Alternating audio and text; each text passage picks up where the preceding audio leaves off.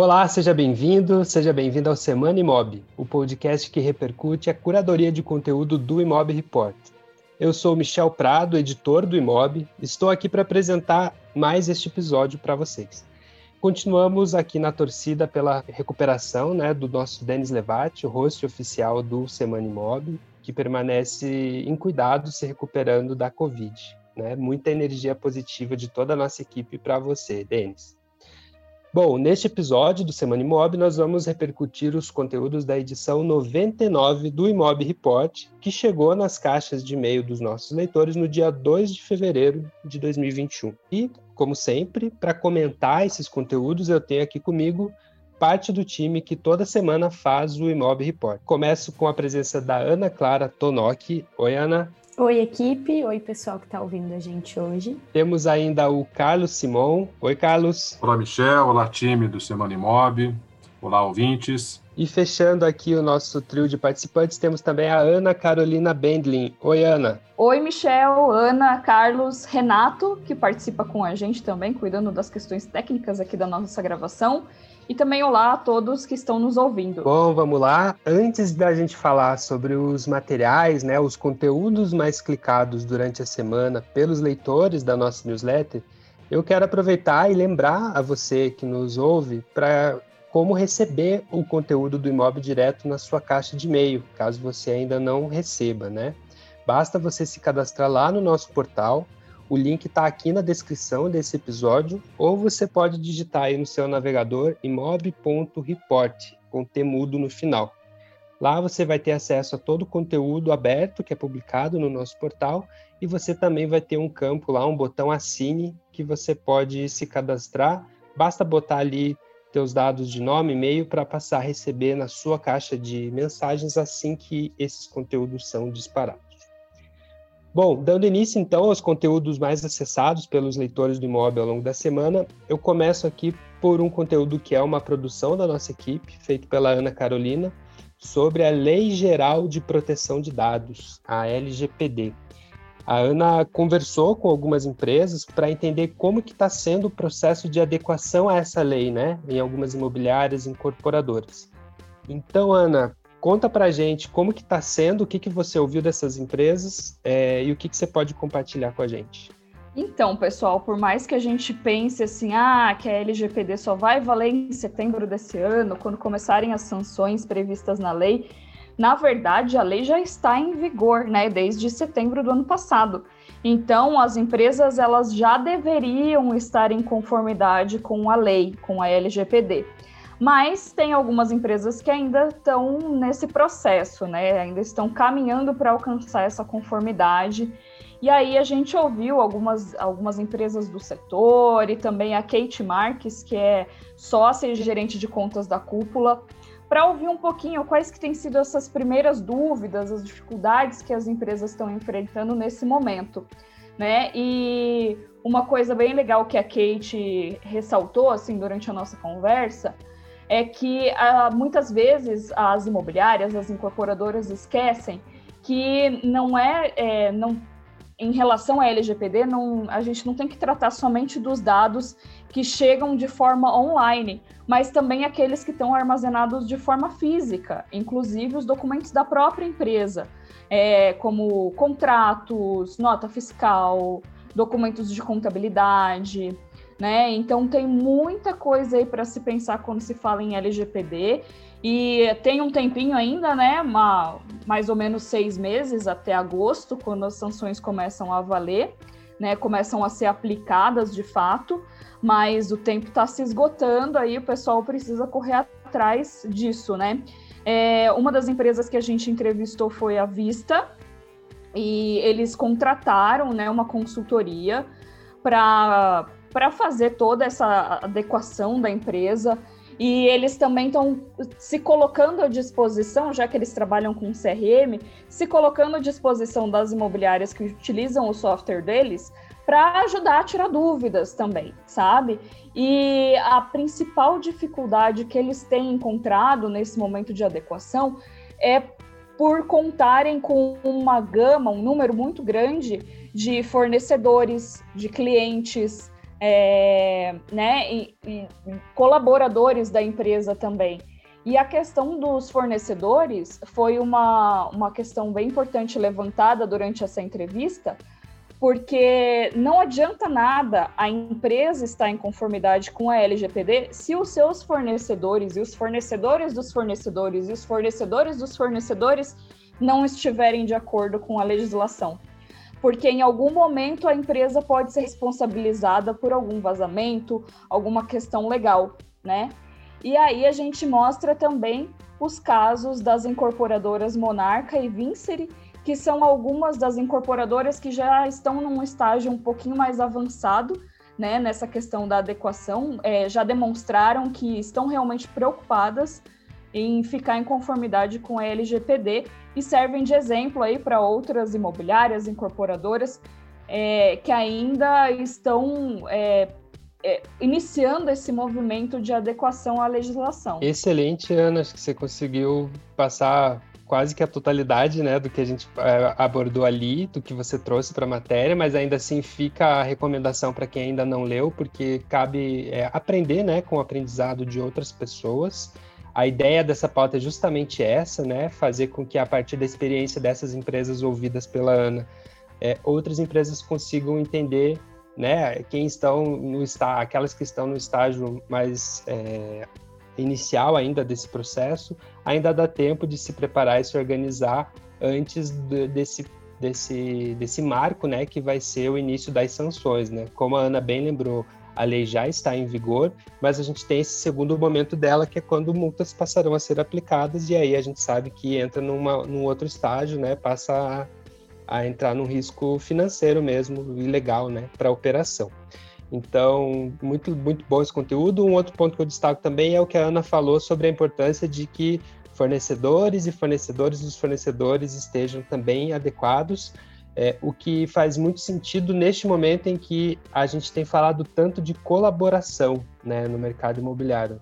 Dificilmente uma empresa hoje prospera sem ter uma boa rede de plataformas, de fornecedores de soluções acopladas ao seu negócio principal, e isso é, aumenta né, a importância de que a gente esteja respeitando os, os, os atributos aí da LGPD em todas essas frentes.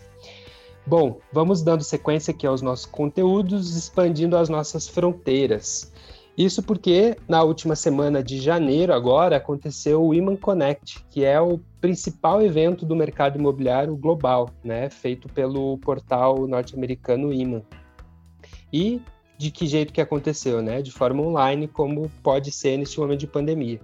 É, e essa preocupação de como ficam as relações nesse mundo digital foi justamente é, o, fio, o fio condutor desse evento, né? Foi o que chamou a atenção, inclusive, da Ana Clara, que acompanhou esse evento, fez uma cobertura e que comenta agora para gente o que, que você viu lá de interessante, Ana. Michel, na última edição do nosso podcast, a gente já tinha recomendado essa matéria como leitura de final de semana. E agora também recomendamos por conta da visibilidade que teve na nossa newsletter de terça-feira, que bastante teve bastante acesso. Foi bem interessante perceber, no geral, como a relação das pessoas versus tecnologia foi bem discutida. A gente até comenta no texto sobre discussões entre marcas que falam uma marca que é mais focada no consumidor final, a outra marca é mais focada no corretor, mas acho que principalmente a conclusão final do evento é que não é tecnologia versus pessoas, é tecnologia mais pessoas, é a tecnologia como ferramenta para você poder fazer um atendimento melhor, independente da área do setor imobiliário que você trabalha. A gente sabe que a pandemia evidenciou muito a necessidade e a saudade das relações, assim, atira a primeira pedra quem não sente falta de ir num bar e abraçar todos os seus amigos. Isso foi comentado pelos palestrantes, todo mundo comentou a saudade que eles estavam de participar de um happy hour, mas também se reflete no mercado imobiliário. Então, o papel do corretor, do profissional do mercado imobiliário, deixa de ser uma etapa burocrática, encarada como uma etapa burocrática pelo cliente, e entra como um papel consultor, um papel que vai te apoiar a tomar a decisão certa para fazer o seu negócio no mercado imobiliário, seja ele compra ou locação. Então foi bacana de ouvir muitas vozes imobiliárias de vários tamanhos. Os Estados Unidos é um, é um país muito grande, assim como o Brasil, então são experiências muito diversas. E também é bacana da gente olhar para lá, que apesar de ter uma dinâmica diferente do nosso mercado, a gente ainda pode absorver muita coisa. Eu, pessoalmente, escrevi o texto e recomendo a leitura. Excelente, Ana. Fica aí a recomendação. Então, para quem não acompanhou, é um evento importante porque a gente sabe que muito do que acontece lá acaba reverberando aqui no nosso mercado brasileiro. Nós, inclusive, estamos observando a vinda de muitos players é, de outras praças para iniciar uma operação no Brasil. Inclusive, em breve a gente vai ter um conteúdo sobre isso que a gente vai comentar seguramente na próxima edição, no nosso próximo podcast. Mas dando sequência aqui então aos comentários das notícias mais lidas na edição 99 do Imob Report, nós vamos agora falar sobre arquitetura. Mais especificamente, vamos falar sobre a One Help, que está sendo chamada aí, ou foi chamada nesta matéria, né, Carlos, de Uber da arquitetura. Carlos, conta pra gente um pouco mais sobre a One Help e essa chamada uberização da arquitetura. É, essa reportagem da CNN Brasil, Michel, bastante acessada na nossa newsletter, fala sobre a, essa startup que oferece projetos de arquitetura e decoração mais em conta. A partir de 350 reais já é possível a contratação é, e a orientação de um profissional e o recebimento de um pré-projeto. É, o cliente pode contratar os serviços personalizados de acordo com a necessidade que ele tiver como, por exemplo, reformar até um cômodo apenas da sua residência, bem dentro do contexto aí da, da uberização mesmo de diversas atividades, né? Fazer sempre de acordo com a necessidade da pessoa. É, os preços também podem variar, o pacote mais completo, que vai ali desde o projeto até a finalização da obra, sai a 140 reais o metro quadrado, com uma contratação mínima de R$ 2.800 e a plataforma também diz que não aceita qualquer profissional, que tem critérios de curadoria, pra, especialmente para trazer os designers e arquitetos e engenheiros. Diz que os profissionais é, que se interessam em se inscrever passam por testes, precisam comprovar o grau de formação e também passam por um treinamento. A reportagem fala que a, a ideia parece que está funcionando bem e passa alguns números, mas os números, na verdade, são modestos. Uh, em 28 meses de operação, a startup movimentou 15 milhões de reais em negócios e faturou 280 mil. Em 28 meses, a gente não pode dizer que é um projeto já bem sucedido. Mas uh, a, a One Help, ela não é Ministério da Economia, mas ela projeta uma grandiosidade lá no futuro. Ela diz que a expectativa é que os números aumentam pelo menos três vezes, somente em 2021 e diz que a pandemia também causou um aumento na busca por serviços. É, desde março, aumentou 300% também uh, os contatos e os contratos, aliás, fechados pela startup. Então, ela uh, apresenta números ainda modestos, mas gente, nós vamos seguir monitorando para é, perceber esse movimento, se essa plataforma ou outras é, que tenham um padrão parecido, de fato, se tornem relevantes no mercado. Ainda não é o caso. Legal, Carlos. E por falar em outras plataformas, eu quero já aproveitar que você está aí com o microfone aberto para comentar uma outra empresa que foi mencionada nessa edição 99 do Imob, é, que também traz uma proposta diferente, né? É uma plataforma, a Fast Sale, é, que promete vender imóveis em até 60 dias que, que eles fazem, Carlão, para conseguir prometer esse prazo aí? É, Michel, essa, aliás, o fato de é, uma outra reportagem sobre plataformas online, sobre movimentos de disrupção no mercado, ou tentativa de disrupção, né, bastante atenção do nosso leitor, né, é, e de todas as pessoas que estão envolvidas no mercado imobiliário. Essa matéria do Valor Invest, que é uma plataforma do valor econômico voltada para o mercado financeiro, é, para competir com o Infomone e outros portais afins. A reportagem conta que a Fast Sale, Fast Sale vem de venda rápida no inglês, né? É, ela garante a venda de imóveis em até 60 dias. Ela ainda está em fase de testes, fase beta, como a gente chama no jargão da tecnologia, né? Com a previsão de lançamento para julho desse ano. A, a dor que eles identificaram para tentar fazer esse negócio ser alavancado é justamente a demora para se vender um, um, imóvel tradicionalmente no país. A reportagem conta, cita um dado aqui da Abrainc, né, da Associação Brasileira de Incorporadoras Imobiliárias, dizendo que o tempo médio de venda de um imóvel no país é de 13 meses. Veja que a Fast Sale uh, promete vender em dois. Uh, o, o, projeto é conectar os proprietários dos imóveis a vários corretores cadastrados na plataforma. Uh, o fundador é o Renato Monteiro. Ele cita que os imóveis no país não são vendidos rapidamente por três motivos: é o preço fora de mercado, é o conteúdo da apresentação inadequado e a exposição limitada a duas ou três imobiliárias apenas. Então, são esses aspectos que a, a Fast Sale uh, pretende atacar, né, investir para reduzir o tempo de venda.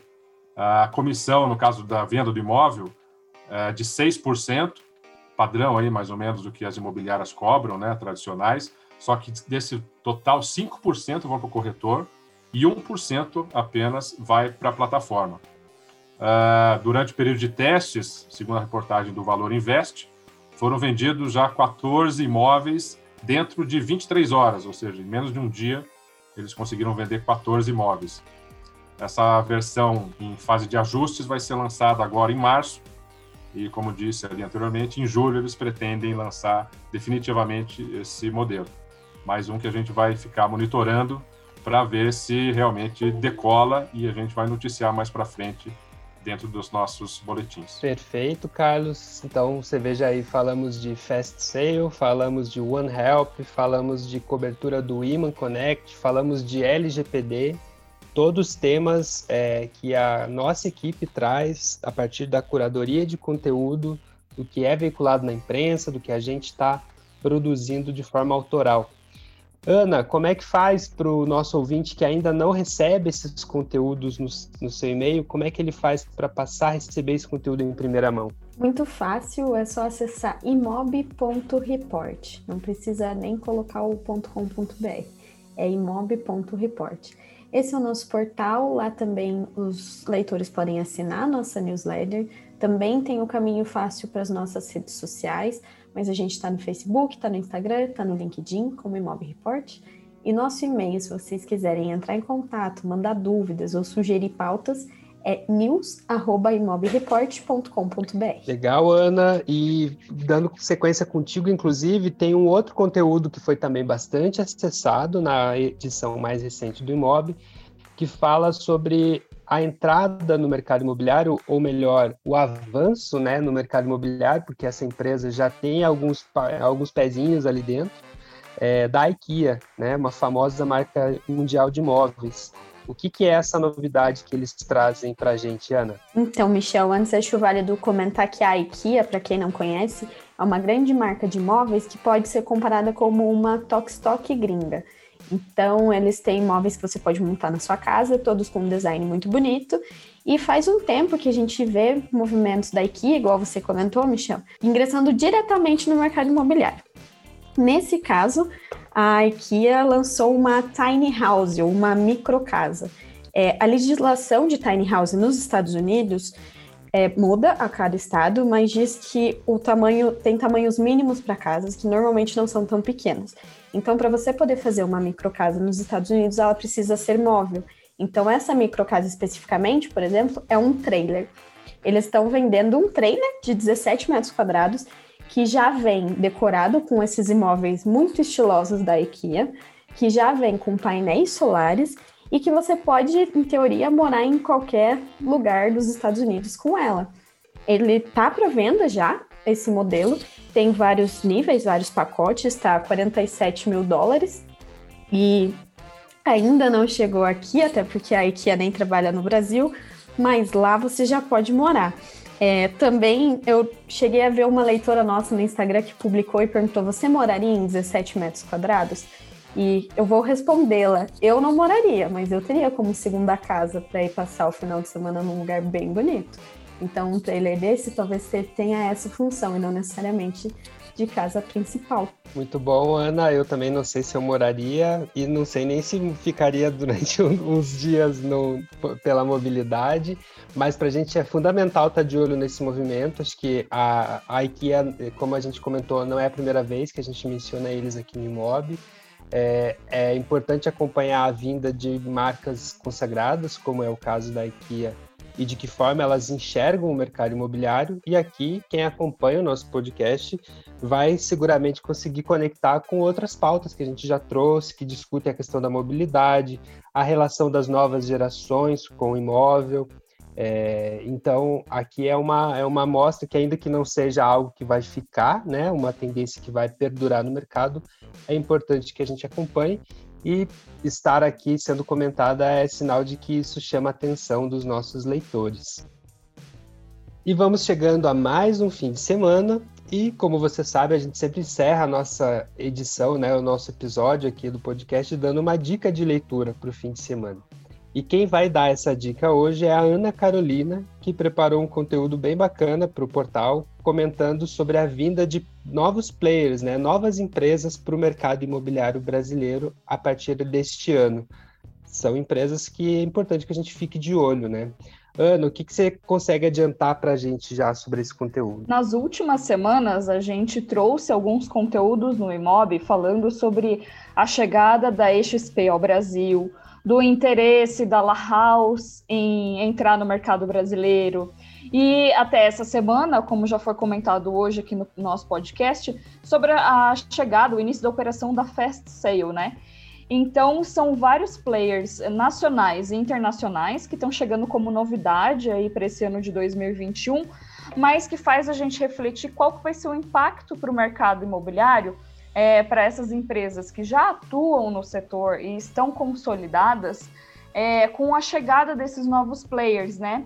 Então a gente ouviu alguns especialistas aí do mercado para falar o que, que eles acham, né, sobre a chegada do, desses novos players qual que vai ser o impacto para as imobiliárias, para as incorporadoras, para os corretores autônomos, né? Então é, é, é, um consenso que ainda existe espaço para novos players no mercado imobiliário e até isso pode ajudar, inclusive, pequenas e médias imobiliárias a acelerarem seu processo de digitalização também e fazerem concorrência aí para esses até para os grandes players, né? É, mas tem gente que acha também que isso vai demorar um pouco, assim, que demora pelo menos um ano, dois anos para o mercado começar a sentir o impacto da chegada desses novos players ao mercado. E um exemplo disso é justamente o quinto andar, né? É o tempo que eles demoraram para conseguir fazer o nome deles e se tornar um unicórnio, por exemplo. Leva um tempinho, né? Para se estabelecerem no mercado, principalmente pensando em players internacionais, é, porque eles têm que dar um jeito de fazer uma conexão com o mercado local, né?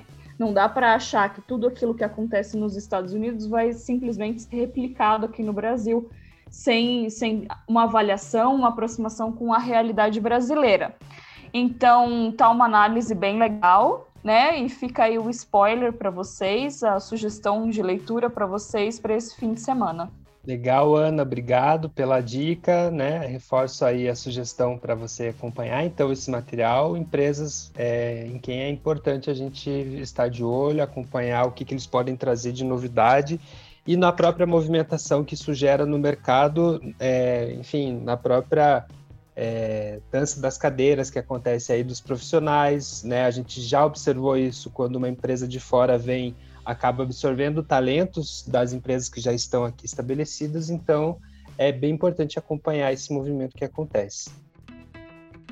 Chega ao fim, então, mais um episódio do Semana Imob, é, o nosso podcast com os conteúdos mais acessados no Imob Report. Estiveram comigo neste programa a Ana Clara Tonoc, o Carlos Simon e a Ana Carolina Bendlin, além do Renato Lopes, que nos assessora aqui na, na técnica, né? Reforço o nosso desejo aqui de, de uma pronta recuperação para o Denis, nosso amigo, que está tá se recuperando, né? Está tá se cuidando. Então, é, a gente traz aqui novidades para vocês assim que a gente tiver para compartilhar, mas o Denis está nesse processo de recuperação evoluindo bem.